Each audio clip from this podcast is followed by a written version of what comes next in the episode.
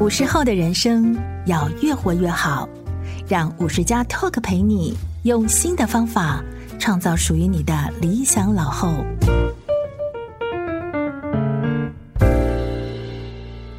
各位听众，大家好，欢迎收听五十加 Talk，我是五十加主编陈婉欣。今天的节目，我们邀请到住商不动产发言人，也是房地产专家徐嘉欣。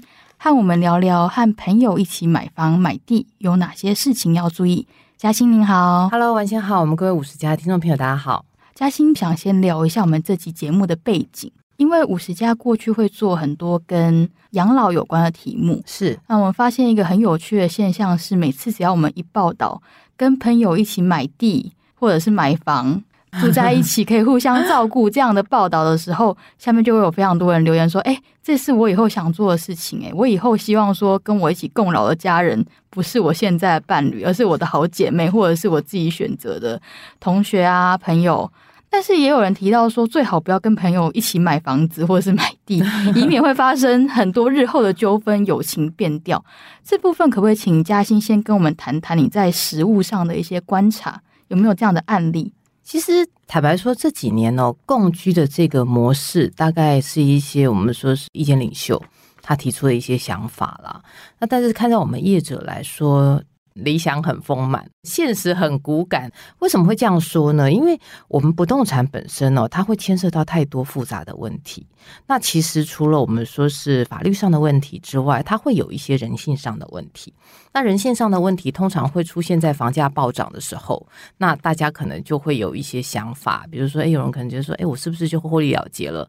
或者是说，呃，一起住的话，是不是谁又谁占了我的便宜？会有这样子的想法。所以，total。后里，我们其实对于合资这个概念哦，都会建议相对比较保守一些。那如果你们真的要做的话，还是要透过一些法令上的保护，或者是说可能透过一些其他专业人士的协助，会比较安全一些。嗯，了解。可不可以请嘉欣先跟我们谈一下，如果他现在已经有这个非常美好的念头了，已经想要开始一起去看地啊，或者是看房？在购买流程这个阶段，有什么事情是需要注意的？哎，其实第一个哈，因为五十加以上，坦白说贷款可能有点问题，所以 maybe 你们可能要准备相对比较多的自有资金。而且如果说一起买房子之后的话，第一个面临的问题是我们刚刚讲钱的问题。好，然后第二个部分是要登记谁的名字。嗯，那要登记谁的名字，又会有另外一个衍生出来的问题是说，呃，我们如果说一起登记在一个人的名字，那我们用的叫做借名登记。嗯、那借名登记的逻辑就是说，我们可能三个人或四个人啊、哦，我们就是一起买了一间房子。那买了一间房子之后呢，就是用其中一个人的名字去登记。那这个好处是比较好借钱，比较单纯，单对，它就会比较单纯。然后你可能可以透过你们自己再打一个私契，然后做金流。然后达到这个我们说是借名登记的构成要件，好，然后就顺利的完成了借名登记这件事情。好了，那要是这个人应该要身体健康，不然的话他万一先走了，其实就会产生一些应继承的纠纷。嗯，他会比较现实。那如果你说，哎，那我们就呃三个人就一起登记吧。那三个人一起登记，就是又回到刚刚那个问题，银行不大愿意去借这种东西，然后你自有资金要多。然后第二个是三个人可能还是会有人先走啊。那又会发生继承的问题。那所以发生继承的问题，有人说，那我是不是可以直接排除？不好意思，因为我们民法里面有特留份的问题，所以除非这个人是完全没有继承人，不然的话，他的特留分可能就会造成继承人他在盘点财产的时候，那在清算的时候，他就会发现，哎哎，我爸有一笔这个，那这个我们是不是应该跟他要回来？好，因为他会除了产权之外，他还会有使用权的问题。所以就会分的比较没有那么的呃清楚，那感情可能就会因为这样产生一些变化。刚刚在讲到借名登记的时候，这个被借名的人，他除了要身体健康，是不是应该也要个性正直？如果个性不正直，会发生什么事？通常个性不正直的话，有时候可能会发生一些，比如侵占啦，哈，那就会产生。后续的一些问题，但是我们如果说你借名登记，你打一个私契，这个私契拿去公证，就是注明了你们之间的、你们的出资比例啦、金流啦、产权的分配啦，这个部分在借名登记的私契里面，然后做一个清楚的注明之后拿去做公证，那就没有问题。哦，对，我我要补充一个事情是，如果理想上最好人数是单数，不要是双数。为什么？为什么呢？因为我们土地法三十四条之一里面有规定，就是万一有一个人就掰了，或者是说可能发生一些问题，那你其他共有人要去处理这个财产的话，二分之一会是一个门槛。那好，今天两个人就是二分之一了。那到最后，可能在呃权利上面的主张，因为权利是平衡的嘛，所以你可能主张上面就有点麻烦。这第一个。那第二个的话，就是说，如果你是单数，你比如说三个人里面有一个讨厌鬼，好，然后哎，你们三分之二人可以制衡他，因为我们就所有权的三分之二，好，那你产权又超过二分之一，哎，那你就可以制衡他了。嗯，是。所以，所以你会说徐嘉欣怎么讲话讲那么难听？各位不好意思，就是食物上面哈，遇到真正共居就会有这个问题。那讲完了这个事情之后的话，我们刚刚有提到，就是哎，如果顺利入住，好，那各位会产生水电费、管理费啊，每个月的清洁。那如果各位要共食啊，还会有膳食费。膳食费，这钱要怎么分？嗯，比如说，好，有一些人就是他可能很怕热，他冬天冷气开到十一月，嗯，那你可能也许有些人他就是身体调养的很好，他可能觉得。嗯，过了九月之后不需要开冷气，或者他很节能，他觉得为什么要一直开着冷气？是这一点小小的，你这你会说我们不会为这事情计较，会，因为当你不开冷气，你旁边那个人一直开冷气的时候，那你会计较。他其实就有点像年轻人，你在外面租房子有室友的概念，其实是一样的。所以就是说，如果说电费是公摊的，然后生活费用是公摊的，那在入住之前，这个事情。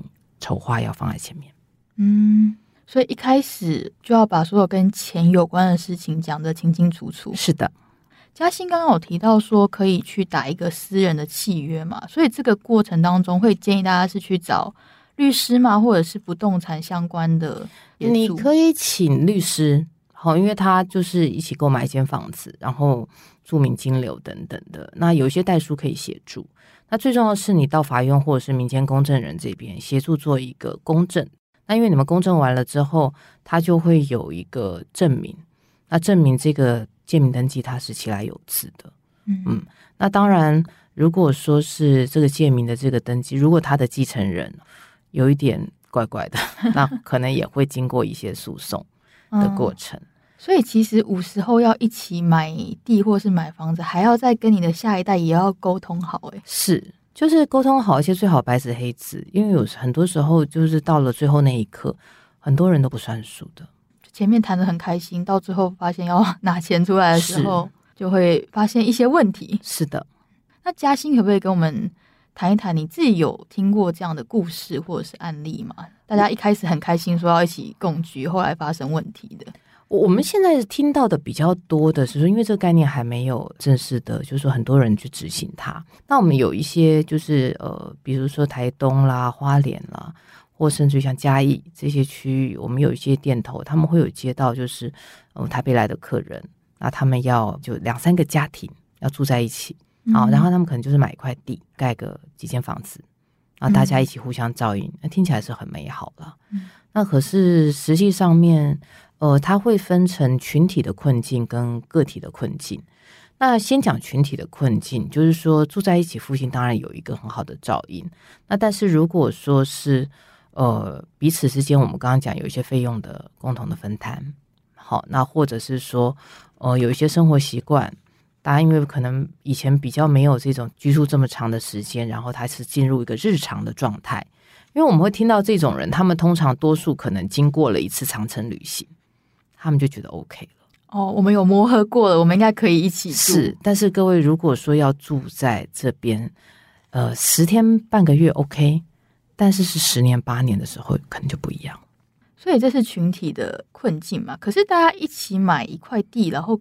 盖了很多栋房子，这个公用的部分可能会在什么地方？诶，公用的部分就是说，你们会不会弄一些那个像交易的空间？哦，可能放个茶几，茶去维护，然后会有一些有一些人一起喜欢运动，哦，买一点运动设备，然后坏了谁要修？所以有共用的部分就有可能会有摩擦。啊，那当然，因为很多人都来自不同的家庭，对于金钱、对于呃使用的认知都有一些落差，所以这个我觉得比较辛苦一些哈。嗯那回到个人的这一块的话，就是如果他以前就是在地的，比如说，呃，他可能从嘉义哦、呃、长大，然后长大了之后，他后来他就到了呃台北发展，然后后来又再回到嘉义，这可能问题不大。嗯，那但是如果说他以前就一直在台北，他习惯的都市生活，要拉到乡间，这个也是一个问题，他适应上面的问题。那因为机能没那么方便，那长辈可能也不一定能开车。嗯，然后如果他还有慢性病，哦，就医资源可能不如城市。是，所以这个林林总总的这些问题拼起来，呃，我们会提醒，就是这些状况，如果要跟朋友共居的话，你大概就要先盘你自己的状况，嗯，包括了身体，好、嗯、有没有慢性病，然后身体的健康的状况，啊，需不需要就是定期的就医等等，这第一个。那你盘完你自己的身体之后，你可能会跟配偶一起，你们之间相处的模式，因为有时候有些人不大喜欢让人家看到家丑，他们也知道有些长辈他们可能在一起，夫妻在一起，那他们或许会有一些生活习惯的不适合。那或者是说有些生活习惯也不是说不适合，就是说可能跟一般人想的不大一样啊、哦。比如说你吵架的时候被你的邻居好友听到你们吵架的细节，对啊，老张他们他老婆知道怎么回事，你愿不愿意讲？就他会变得隐私不会像你原本是的居住状态一样，这有点尴尬。人与人的距离会变得有点太靠近了。对，当你太 close 的时候，很多事情就会想不到。好。那这是第二个层次，就是我自己个人哈，我自己跟我的配偶或者我的同居人哈一起的这个问题。OK，那讲完了这个事情之后啊，财务好，我每个月的支出我会不会 murmur？嗯，好，那讲完自己盘完这三件事情之后，再去找朋友，然后再谈。那可不可以请嘉欣谈一下？因为既然谈到钱，有一个很务实的问题是，当你持有不动产的时候，你就会有那些税金的问题嘛？嗯、如果你是跟朋友一起。共有这个土地也好，房子也好，这个税金通常是怎么去协商分配的？通常你们会就是五月份缴房屋税，十一月缴地价税，那大概就几个人除以多少？哦，这是一个形式。那如果说是呃扣掉这个事情之外的话，因为你们不会去做转手，哦，不会去做移转的话，可能其他的费用就比较不会发生。那但是如果说你在前端，我们前端你买的时候可能会有契税。好，那契税契税通常有时候不大小笔哦，嗯，那所以契税啊，大家要怎么均摊？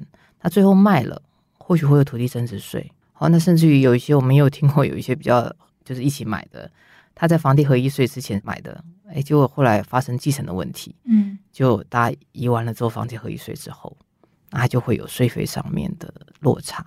哦，就是他要缴的可能比。他想象中还要多很多嘛，嗯，所以这个事情就是，呃，如果要做不动产移转的时候，我们都会提醒，可以的话，先做一些规划，嗯，好，避免后续的不愉快的发生。哎，嘉欣，我有点好奇，因为刚刚讲的是说跟朋友一起持有不动产或土地会发生的问题，可是这些问题如果是夫妻就会比较少吗？呃，夫妻之间会有一些税费上面的优惠啦，比如说夫妻之间移转，哈，不课征土地增值税，嗯，哦，但是不是现在不征，是以后卖的时候还是要征。但是夫妻之间他的这个税费啊，哈，包括了土地增值税啦、赠与税啦等等哦，它都会有一个我们说是呃免税的额度或不课征的额度，在这个状况之下，它就会单纯。那因为夫妻之间他还有一个法律关系，所以就是比如说。丈夫挂了，嗯，哦，太太可以分财产，可以继承。嗯、是的，那朋友挂了不行、欸，我不能这样，对对？朋友不是法定继承人，我我没有，我在法律关系上面我少了一层保护，嗯、就变成我得要透过民事上面的操作，哦，契约等等等等，然后来 maintain 这个后面的部分。但因为继承在法律上还是会有特留份的问题嘛，我不能说我过世之后。我不要把我的房子的持分留给小孩，我就是要分给我这些跟我一起共有房子的朋友，这还是会有问题。可以透过遗嘱的方式要求小孩在这块上做处理，但是也是要看小孩的人品怎么样。嗯，他也可以跟你去争执，对，打官司。刚刚既然都已经讲到继承了，所以比如说我们今天有三个好朋友一起买了一栋房子，然后其中有一个人先过世了，那这个时候。理论上，三分之一的房子的产权会由过世人的小孩继承吗？对，那这种状况，他后来就会有几种处理了。哦，第一种处理是说，好，小孩可能就是把这个产权就看估多少钱嘛。哦，你可以透过银行去建价多少钱，然后把它除以三分之一，哦，打一个大家可以协定的价钱，哦，让可能两位长辈把它买下来。哦，这是一个方式。嗯、那第二个方式的话，就是说，万一小孩还硬要住，他也想住嘛，因为可能没有房子。嗯、对，好，那。这个可能就要协调，嗯，那如果说真的不愉快到极致了，maybe 可能就到法院去申请变价分割，大家就是分了钱之后缘分就散了，就把这个房子给卖了的意思。对，所以我不大建议大家用持份的部分来处理不动产。我们这样说好了，你拿到市场去卖二分之一的产权，一定低于二分之一的价格。一千万的房子，理论上分一半是五百，对不对？不好意思，你到市场上面不会有人跟你用五百买。哦，真的啊？怎么说？因为第一个贷款下不来，嗯，第二个的话是买的人我还要再花时间去处理那另外一半。哦，就是我跟你买，我也只买到二分之一，是我这很难利用嘛？我要变卖，或者是说我这要住也很怪异，很难处理。是的，嗯，所以这个就是我们会提醒大家，如果真的最后想要做处理的时候，最好产权是相对比较完整的。那他去处理，你也比较好找到买方，嗯，然后大家也比较可以在这个地方做一个 ending。嗯，懂。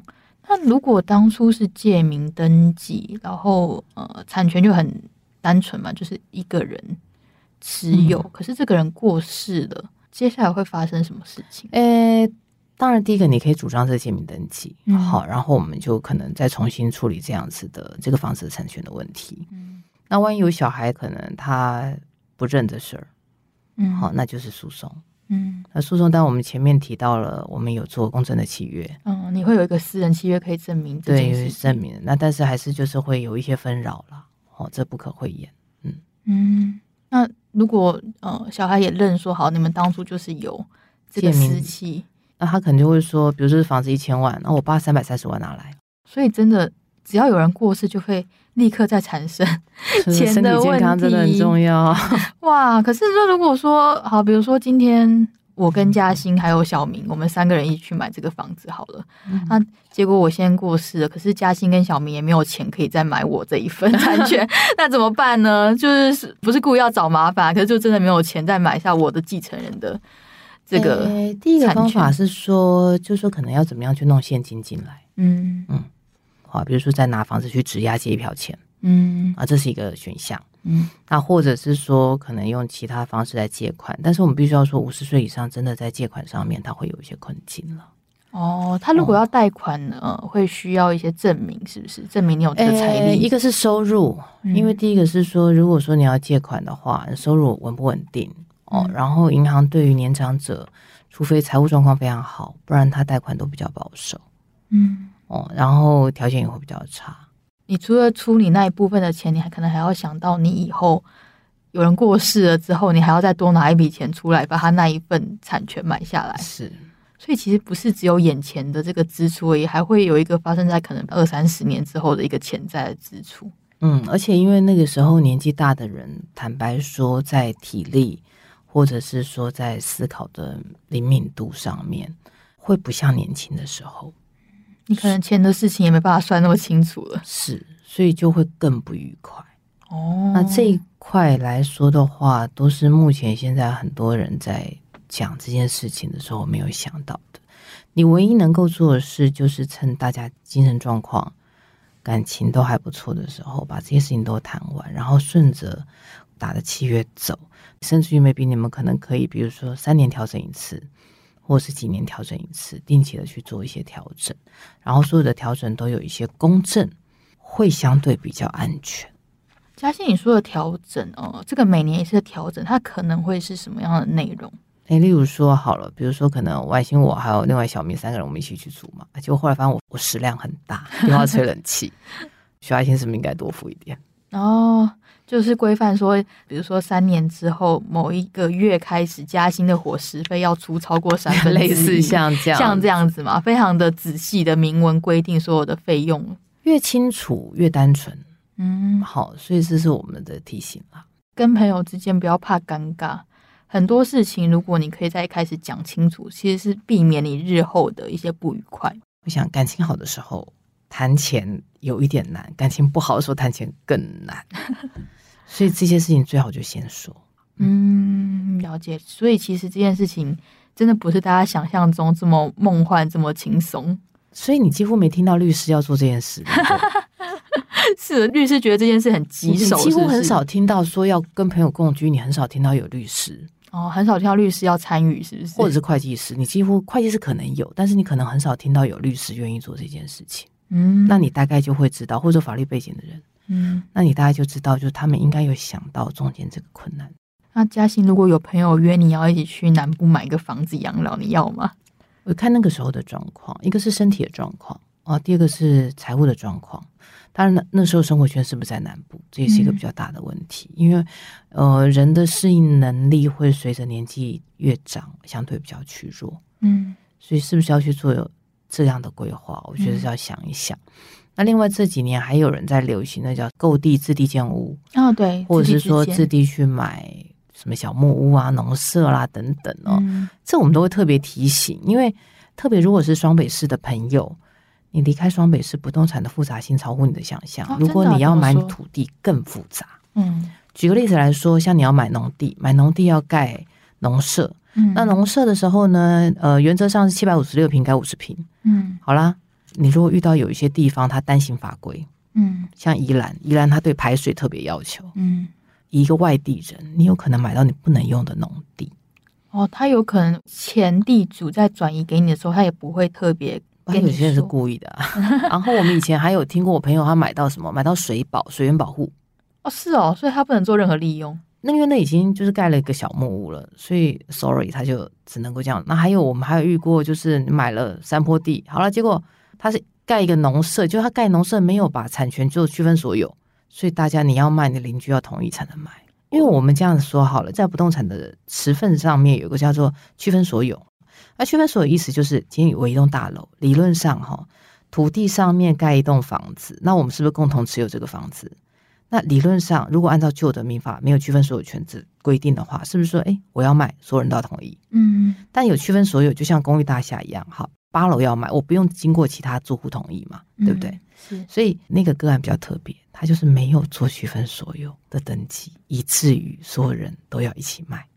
哦，所以他要卖这个房子，他还要经过其他人同意，是，是很荒唐。那他不就很困扰吗？因为它变成这个东西，它很难利用。是，那我目前听到那个水宝地那个也没有办法移转了。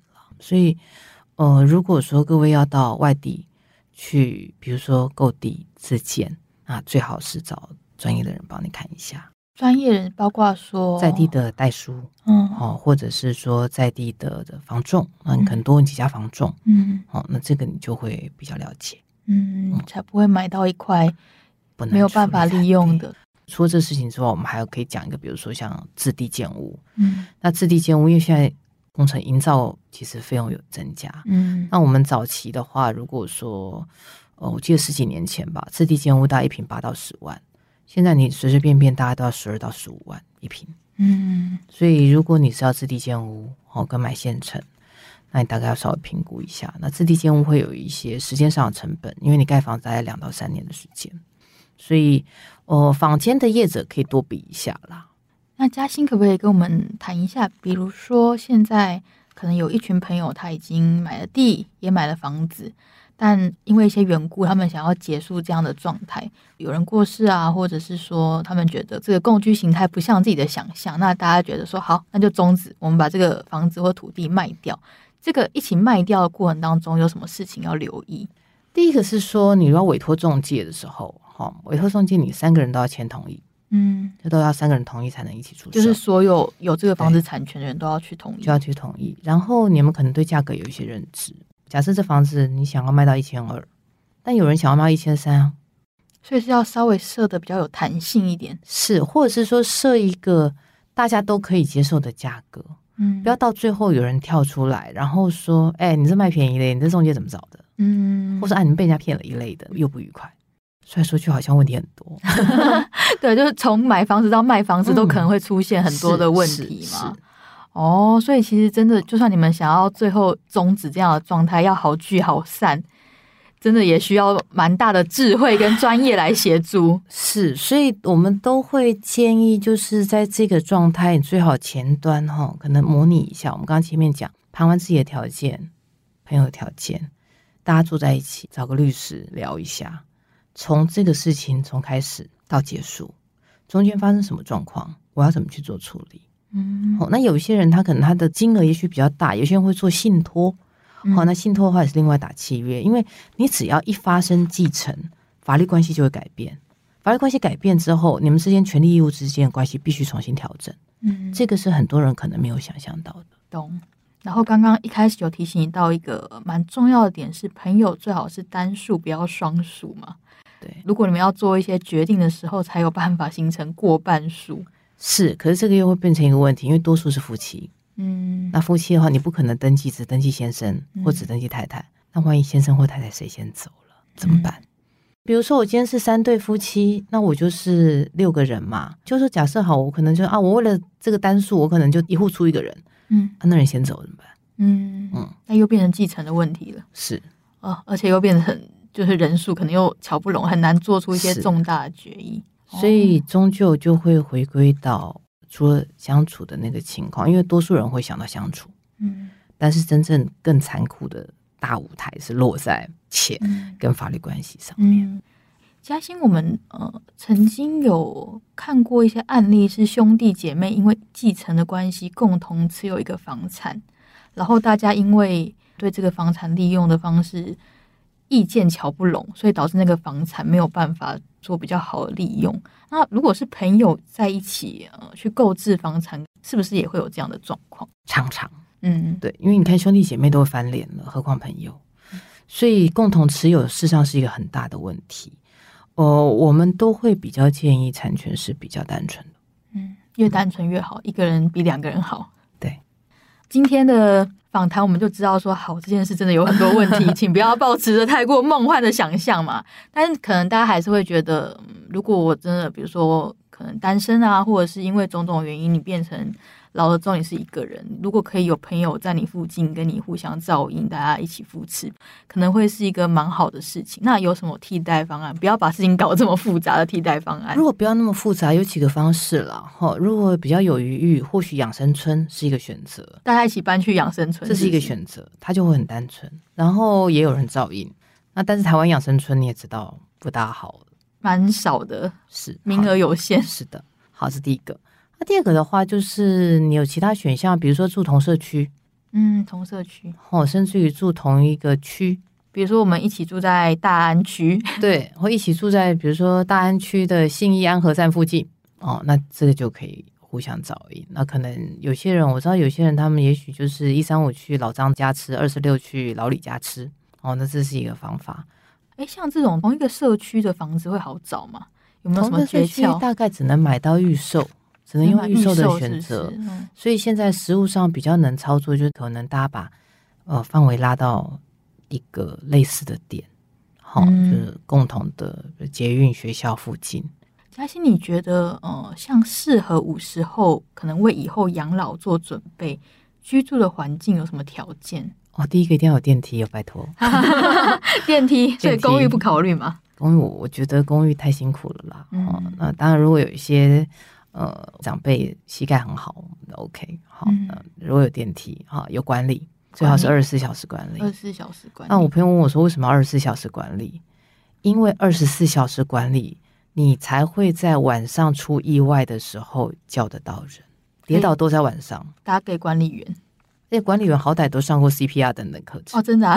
多少他会有一点急救课程，所以我那时候我朋友他就问我说：“哎，为什么要请二十四小时保全？很贵。那保全不就是白天收收信，晚上都在偷睡觉？嗯，说你不能这样说。多数的意外都发生在晚上，晚上，上个洗手间，哎，跌倒了，先生跌倒，太太扶得起来吗？嗯，扶不起来，这时候怎么办？叫管理员。找管理员。所以这个是。我觉得可能要提醒大家，找一个管理比较完善的社区。嗯，好。然后扣掉这事情之后，我们就还有其他的东西，比如说像是无障碍的空间，嗯，包括你可能要做一些防滑，嗯、好，尽量不要有坡道等等，室内上面的一些规划了。哦，那你有一群呃有很好的财务状况，有很好的老朋友，那我觉得就是很圆满的人生了。嗯，啊，对，还有很好的身体。嘉欣刚刚讲的是这个物件本身的条件，那它周围的区位呢？呃，我们会建议他最好有一点大众运输啦，因为年纪大了不大会开车。嗯，然后有医院，嗯，有公园。哇，所以其实现在很多人想要搬到花东去养老，可能要多想一想，在交通交通工具方面要怎么处理。对，所以这个是为什么我们刚开始说要盘一下有没有慢性病。嗯。因为有慢性病，他要就医，他光是区域就受到限制。所以你身体越健康，你可以做的选择越多。身体要健康，钱要准备的够多，那可能很多问题可以迎刃而解。是，大概可以解决你大概五六成以上的问题了。所以今天嘉欣给大家的建议是：首先是不要保持着 跟朋友一起共老太梦幻的想象，再是找到很好的一个专业人士，他可以协助你。在法律上保障你的权益嘛，然后是身体要健康，钱要存够，跟朋友之间什么事情都要先摊开来讲，以免日后有很多纷争。是，嗯，你才会过着嗯比较快乐快乐的生活，老后生活。是，今天就谢谢嘉欣给我们非常实用的分享。叶婉欣，谢谢大家。如果你对今天的节目内容想要回应或发问，欢迎在 Apple Podcast 给我们五星好评并留言。详细操作方式，请参考本集资讯栏。感谢你收听五十加 Talk，我们下次见。